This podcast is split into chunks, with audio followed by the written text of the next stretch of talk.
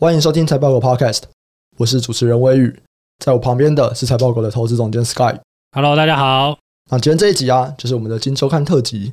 每个月我们都会来跟金周刊合作，然后就来聊一下他们里面的一些文章。我们平常就也会透过这些文章啊，去了解公司啊，或了解产业的一个状况。那如果对这样子的新闻或报道有兴趣的，我会把相关链接放在 Show Note，大家都可以去看一下。好，那今天我们要讲的有两期啊。我们第一个要讲的是八月二十二号的这一期哦，那他应该是拿这个《New York Times》的一篇报道拿过来翻译这样。那这篇报道是在讲说，泛美联盟他们要酝酿这个半导体的新局，然后日本想要在里面再争取一席之地。哇，这个其实蛮有趣的，因为它跟一点历史有关系。那另外一个我们要讲的是八月二十九号的这个一千三百四十期，里边讲的是车厂它熬过了过去这个艰难的困苦，没有晶片。无法生产的时期，现在可以开始重新生产了。然后他是说汽车零组件恢复生机，但他蛮有趣的，讲的是售后那边的市场，就是 AM 的市场啊。我们先来聊这个好了。我们先来聊车厂熬过难产期这件事情。那在新闻里面有写啊，他就说整个汽车产业啊，在过去一年因为缺晶片嘛，那就卡住了车厂，它不能够出货。但是现在的这个状况已经在缓解了。台积电不是有那个新闻吗？就说什么车厂跟他要十片晶圆什么的，哦，对啊，对十几片吧，对对对，反正一个低于一百片神秘的数目嘛，对对对对 有点少啊。然后还接着说啊，不好意思，我们最少是十万片。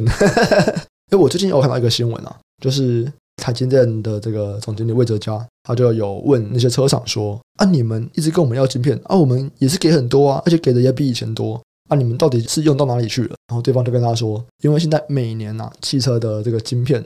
需要的晶片就是成长十到十五趴，对，所以真的大家对于这个车用晶片的需求真的就越来越高。但不管怎么样，我们今天不是要讲这个车用晶片啊，主要是来讲说汽车大厂为什么我们会说他们看起来已经度过难产期了。那主要我们可以从全球的一些大厂他们最新一季的季报法说会里面去看到相关的消息。比方来说，你上他就有说汽车产量从今年第二季就已经慢慢的复苏了。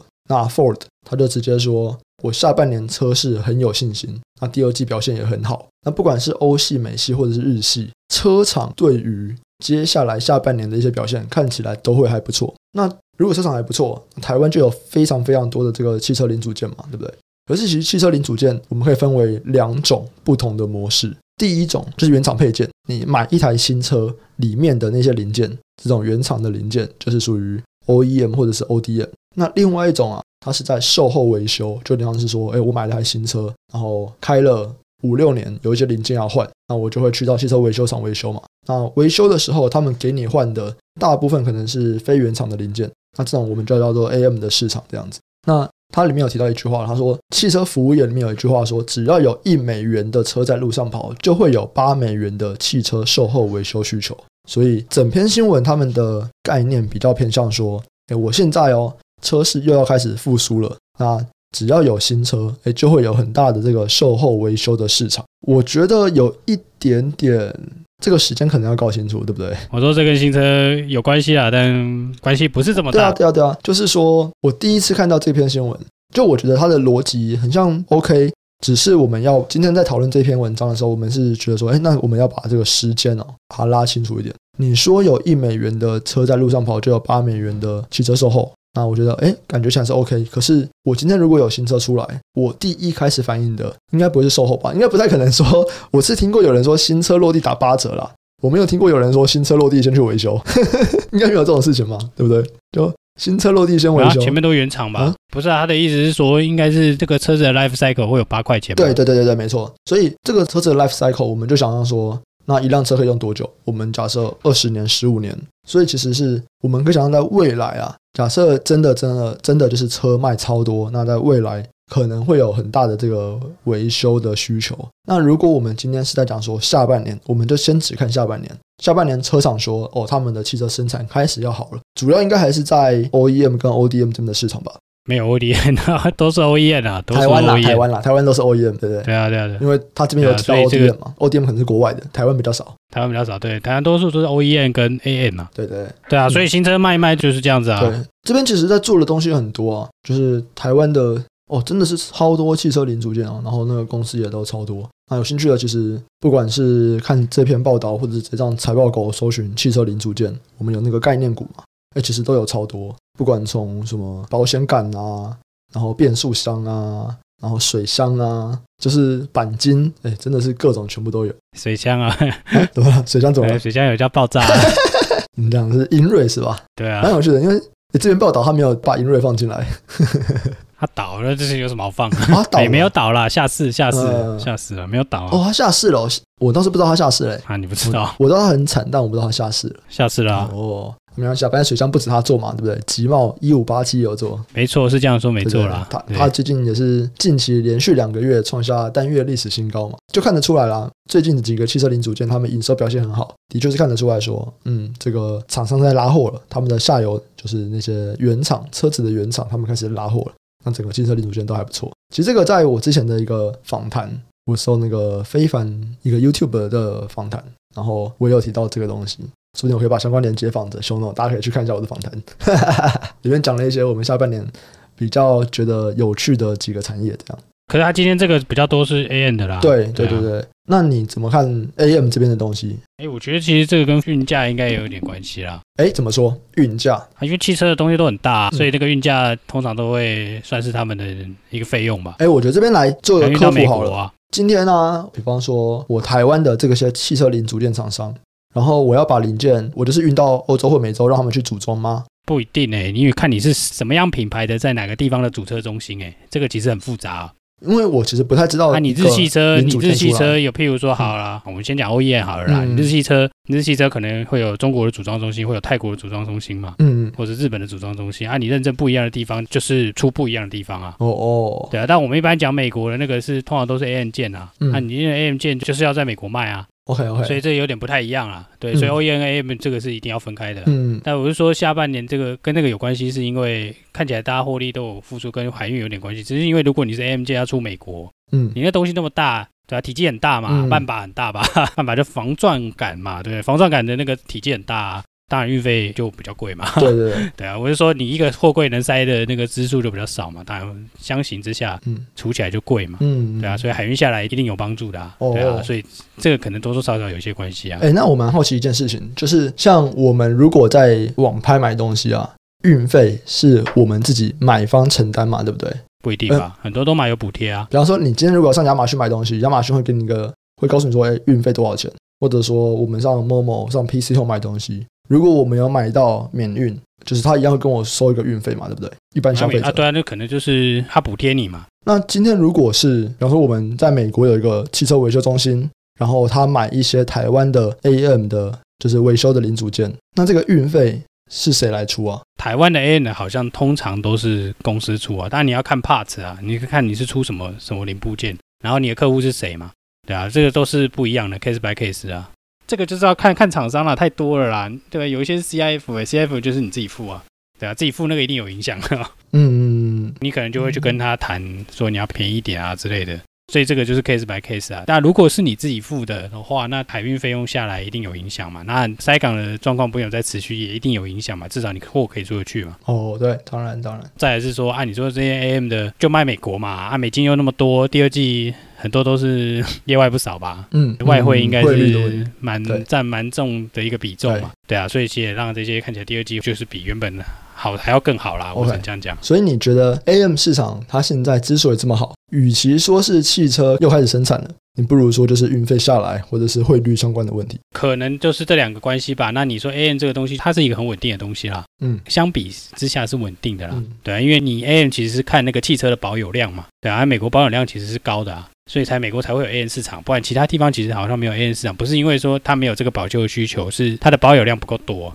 嗯嗯，哎，那我要问汽车实际上的保有量不够多，AM 市场跟二手汽车的这个市场的活络有关系吗？有啊，也有关系啊，一定有关系的啊。哦，那你二手车很活络才会要修嘛，不然他修什么东西？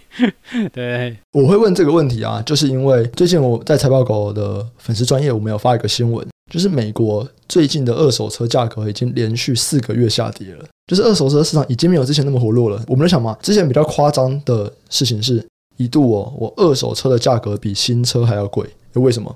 因为你买新车你要等两年，二手车你现在就可以拿到。大家都买不到车，在刚解封那个时候，大家也想要出去玩了。可是之前因为封城，我都把车卖掉了，现在要重新把车买回来，结果买不到车。在那个时候，二手车价格比新车还要贵，哇，这超扯的。那在现在啊，二手车的价格已经一直下跌，为什么？因为我买得到新车了嘛。那买得到新车，那些人呃不在乎钱的人，他们当然就是去买新车，所以就不叫不买二手车。诶，那这件事情会不会也会导致 AM 市场就是需求没有之前那么大了？不会啊，那只是二手车的销售而已啊。你汽车保有量影响跟这个有关系，但是没有那么大的关系啊。Oh, OK，所以影响没有很大。之前二手车涨价的确就是因为新车买不到嘛。对。那、啊、你现在新车供给慢慢出来了，那买得到了，它当然自然就跌价了。嗯，因为之前有涨哦，还没有跌回起涨前啦。对啊，对啊，对啊，所以其实那个价格还是相对贵的嘛。嗯嗯。不过这跟保有量关系没有那么大啦。对，我应该这样说。嗯、OK，就是虽然我买了二手车，我新买一台二手车，我可能会想要帮他换好一点的零件，这种时候可能会用到 AM 市场，但是这样的整。整体的量还是比较少的，最主要的需求还是我平常就有在开的那些车子，他们就有日常要维修的需求。对啊，你二手车你买来买去的啊，可是你保有量还是那一台啊，因为那台就还没报废嘛，嗯，对不对？对啊，不管你换几手，那一台车就还是那一台车嘛，它还是就被算在就是说还有在使用的车嘛。嗯嗯。那接下来我们就带到另外一个，就是我们前面在讲嘛，车子为什么出不来？哦，因为缺晶片。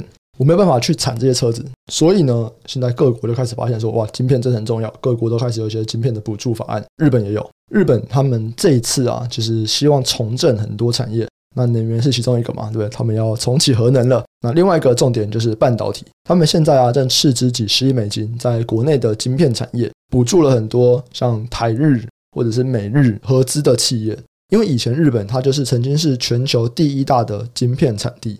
那后来是因为他们那时候他们就在做那种大型运算啊，然后美国主要他开始切入到了一些商用的 PC 啊什么的 NB 啊这样子。后来是因为这种消费性电子大幅起来，结果诶这个晶片的产地就被美国后来先被美国拿走了这样子。所以日本以前曾经是这个半导体最强的这种晶片制造最强的国家，诶后来被超过了。他们某种程度希望现在可以祭出这个法案。让他们重回到领导地位，或者是他们的半导体重要性变更强。之前啊，他们在半导体的供给曾经全球市占率过半，不管是像 Toshiba 的电脑，或者像任天堂，哎，其实他们就是有很多的半导体的这个聚落。但是随着开始全球化啊，然后他们可能一开始没有注意到消费性的市场这么大。现在日本晶片的市占率只有到十趴左右，所以其实我们可以想象从哎从过半到十趴这个数字影响算是还蛮大的了。那这篇文章其实就在讲这件事情，讲说哎日本他希望去重振这个半导体，然后我们之前有提过说他们要补助六点九亿美金给凯霞还有威腾合资的这个企业，就让他们去升级在关西这边的晶圆厂。然后他们也有补助，像台积电跟 Sony 合作的一个企业这样子。反正不管是台日合作，或者是美日合作，反正你只要在有日本的企业参与其中，然后只要这个厂在日本，哎，我就给你补助。Sky 怎么看这件事情？这就是那个啊，半导体军备法案，大家不是都有？对，真的是半导体。我们之前不是有那个饭圈的那个、啊，对对对对，对，饭圈的访谈嘛？其实他有提到这个啊，对对对对，其实就是各国都要补助半导体嘛。那我们在更久之前也有提过这个各国的这个这有点算是系保护法案嘛，就是系盾系盾法。嗯，每一个人都要把生产的移回他，让他自己本国有产能嘛。那你本国可以有晶片产能，这已经有点升级到国安的问题了嘛？嗯，就是每一个国家开始提出这样的法案，然后政策，然后避免在再次造成这个缺晶片的状况嘛，然后让自己很多产业没有办法运行嘛，比如说汽车产业嘛，对不对？甚至国防啊，嗯，所以其实欧洲、美国、中国、日本、韩国，大家都 疯狂的丢钱啦，我们只能这样讲啦，对啊。一个是、啊，所以我觉得日本做这样的事情很合理啊。一个是避免缺晶片了，另外一个也是开始觉得。意识到晶片的重要性了，我觉得蛮奇怪的。反正现在有很多会把晶片开始跟国防应用扯上关系，就是诶，晶片本来就会用在国防应用。我们看那些飞弹什么的，那本来就会需要晶片。可是以前不提，为什么现在突然提那么多？我的可能是现在才突然发现说，诶，原来晶片不是取之不尽，不是我想要就有的。所以现在开始各国在管这种东西。我们现在录音的时间是九月一号的礼拜四早上，其在前一个晚上就有新闻嘛。美国政府限制 NVIDIA 出晶片到中国。那有一些新闻是直接写，哎，美国政府不让 NVIDIA 卖晶片到中国去了，然后写的非常可怕。但是其实如果直接去看啊，它也不是说全部都不能卖，它是说你卖东西要经过审核，它要看你卖什么，卖给谁，然后不能够卖到国防用途去。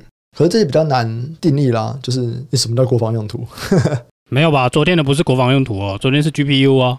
嗯，可是他就说要审查吧。GPU 不是说所有 GPU 都不行吧？他有特别写啊，有人写说是 A 一百跟 H 一百啊。嗯，有讲型号的啦，对，就是资料中心用绘图加速器嘛，对对对，Tensor Core 的那些 GPU 嘛，你高兴用在什么地方都可以啦，应该这样讲。因为 NVIDIA 有的确有出来讲，他们在分析这个东西嘛。盘后已经开始大跌了嘛，反正好像跌六趴多嘛，知道、嗯、我刚刚看是跌六趴多啦。对，因为一开始看到我觉得是假消息，因为是中国先传的，然后哎这个是简体字的，我研究一下。哇，简体字的真的是先小信一下，但后来看到英文的，就觉得说呃很像信。对，后来看英文想到啊，公司又出来讲完了，这是真的，对啊，嗯，主要大家都在算嘛，这个占几趴嘛。美国分析师有人发报告啊，说这个占他资料中心的 ten percent 啊，哇哦，OK，中国占 NVIDIA 资料中心的 ten percent 嘛，嗯、那啊你说这个东西就是哦才十趴而已，还好嘛，对不对？对啊，感觉还好啊，怎么说 ABF 跌爆了，对不对？很好笑啊，对不对？这都有关系的嘛，因为这种高阶的晶片就是用了封装的面积比较大啊，嗯嗯，对啊，对 ABF 来说，它就是哎你少了一个嗯可能十趴的这个。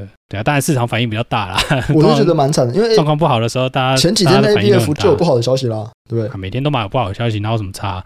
现在没有人在管这个了。因为之前我们在讲 ABF 那一集的时候，就有提到啦，就是不知道到底是不是供需缺口造这么大了，因为大家真的是产超多。然后我觉得也是因为现在市况不好了，就开始不管是任何东西都在讲说，哎，有没有可能供过于求？有没有可能供过于求？所以前几天就在讲 ABF 供过于求啊。然后大家算一算啊，可是、哦、对啊，那是外资，他算一算啊，你你每根估的都嘛不一样。你现在 NB 估负十五趴，当然供过于求啊。对啊，只是现在 NVIDIA 就告诉你，负十五趴，NVIDIA 告诉你说，哎，你那个需求你再少一点点，你估的时候需求再少一点点。对啊，就是这样子而已啊。只是你说这十趴不会被其他东西补足，会啦，长期会啦，短期当然不会嘛。对，看你是看长还是看短啊？对，没错。啊，只是说短期这个冲击是一定会的，因为 NVIDIA 自己也说我不懂这个东西，我们要研究一下怎么沟通。嗯嗯，对啊，所以这个影响就不小了，感觉影响不小了，但实际算起来又还好，对不对？但这个烟硝味还是蛮重的。美国这个法案就是就是一直出招啊，就是一直出招啊，各种之前的这种什么先进制程的东西，十四纳米的设备，十四纳米设备，然后 EDA two 哦对不对？那我想应该看起来是会持续的收紧吧，嗯，对不对？嗯，蛮有趣的啦，就是美国就是要卡啦，硬硬是要卡死你这一段嘛。对，那你中国的这个就是会有硬硬的措施嘛？我觉得在投资研究上面，可能就会把，因为像其实我们在讲这种半导体的话，你刚一听就发现说，呃，有好消息，有坏消息。我们当然就是不管政治嘛，我们讲的是纯粹在讲这个产业的整体的产值或者是成长来看的话，坏消息就是美国现在在尽可能的收紧，不让中国去做这些东西。好，所以中国本来是一个非常非常大的市场，它现在成长可能会某种程度的受限，这是比较偏负面的。那正面的呢？正面的就是说。各国都要来开始做半导体相关的产业了。不管我们看日本大力补助，或者我们看欧洲各国、欧盟，他们也大力补助。哎，那这边就是一个正向的，能够去刺激这个产业成长的一个东西。所以我觉得这边看起来就是，哎，有一正一负。那整体的产值。可能会跟过去差不多，或者是可能有某种程度的抵消这样子，但是会不会跟过去我们就是说半导体中国发展很快，那投资上面有没有哪边会不一样啊？就我们要开始注意说，比方说这间公司如果过去它主要厉害的原因是因为跟中国那边的供应商或者跟中国那边的客户关系很好，那接下来它的风险可能就比较大，会有像这样的状况吗？这个东西分很多个层面啦。如果你是个销售层面的话，嗯，那你销售的这些设备在这些禁令之内，短期一定会受到影响嘛？禁令出来，你自己一定会受到影响了嘛？嗯，这是很合理的。那问题是这些需求是由谁去补上的？对啊，那这个就可能可以去研究嘛。那可能是未来可以投资的标的嘛。那现在可能大家会直接去联想到可能类似 IP 啊，对不对？因为你这个 EDA tool 不能用，大家要用自己的 tool 嘛，要研发自己的晶片嘛。或是本土的设备嘛，对不对？国外设备不能用，我就国产化替代嘛。嗯，嗯嗯，这是比较简单的啦。那个产品的短期需求，你说会不见吗？也不会啊，因为中国就是在那边嘛，对啊，所以它的那个消费市场还是在。那我们这个都是以其他条件不变下来讲的嘛。那你说这个建厂的这个，其实我觉得是会受惠呢。你能吃到中国、美国、日本？哎，你等于以前都没有这些需求。对啊，对啊，对啊，中国有啦，只是中国没那么大嘛。对，日本也有，只是日本没有那么多需求，以前根本没有需。他现在是给你钱，叫你快点做，嗯，对不对？美国也是啊，给你钱，快点做啊。嘿，赚翻天了，我跟你讲，捡到钱嘞。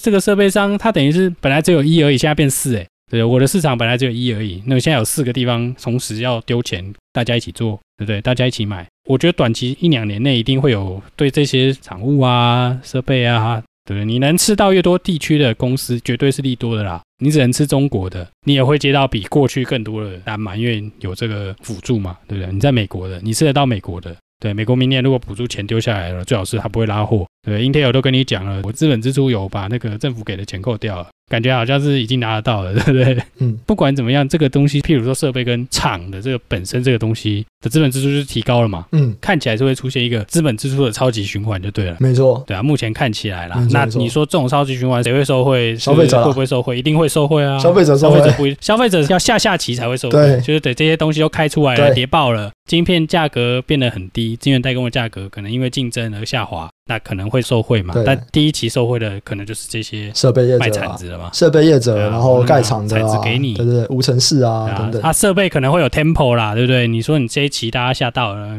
就是今年可能觉得库存有点高，大家设备先 postpone 嘛，对不对？先停下来嘛。那因为先明年又拿到钱了，哎，不得不投了，大家再投一波这样子。嗯嗯，对，也是有这样的可能的。对对啊，所以这个还是会有 tempo 啦。但是就是总归来说，你说这个法案对这些人有没有益处？一定有啊。对，而且台湾说不定赚最多钱呢。对，台湾到处都有嘛。嗯嗯，这其实对台湾我觉得是蛮大的利多啦。只是说之后就很难说了，之后就只能要持续的 follow 嘛。因为你等于是开那么多地方产能，虽然说现在都笑别人说做不出来，或者是哦良率没那么好。对啊，良率没那么好，可是我政府的钱啊。嗯嗯，就像三安光电一开始做 LED 一样嘛，它良率很烂。对啊，你现在看看它良率好不好？对，它良率普通就好了啦，一样打死你啊。嗯，对啊。你刚才说大家都会抢着要盖厂，哎，其实像威腾就这样讲了嘛，对。如果大家有听我们威腾那一集 podcast 的话，其实威腾他就说嘛，虽然说他现在可能供过于求啊，然后价格在下跌啊，但是他还是要继续盖厂房。为什么？哦，因为拿了日本政府的钱，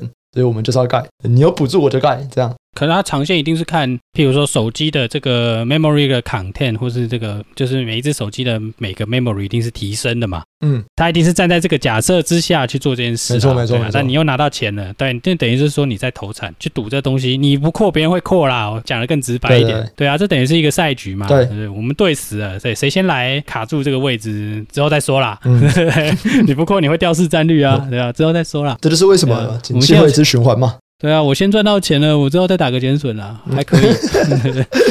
我赚一百块，我打减损打八十嘛，这样也可以啊。哦，可以，可以。对啊，只是说年度分不年度分不一样而已啊。可以，可以。对，可以有很多公司，你长期看就是这样嘛，他可能赚一百，明年减损可能打九十几，嗯，对，还是微赚嘛，对啊，反正他股价有涨啊，对，对啊，他一定还是会拿到东西啦。只是说你很少人会用比较跨期的角度去看嘛。那你如果说看一个 cycle，他到底有没有赚到钱？那我现在觉得像这种 super cycle 就很有趣了。你说说下一期会不会真的赚到钱？真的很取决于电子产品的到底有没有像他们想的那样嘛？嗯嗯嗯，不要讲明年的事了，对不对？明天的事你都未必会知道啊。所以大家现在拿到钱，有人给你钱叫你快点做，你要不要做嘛？对啊，做啊，怕什么？对不对？对，钱先拿来再说。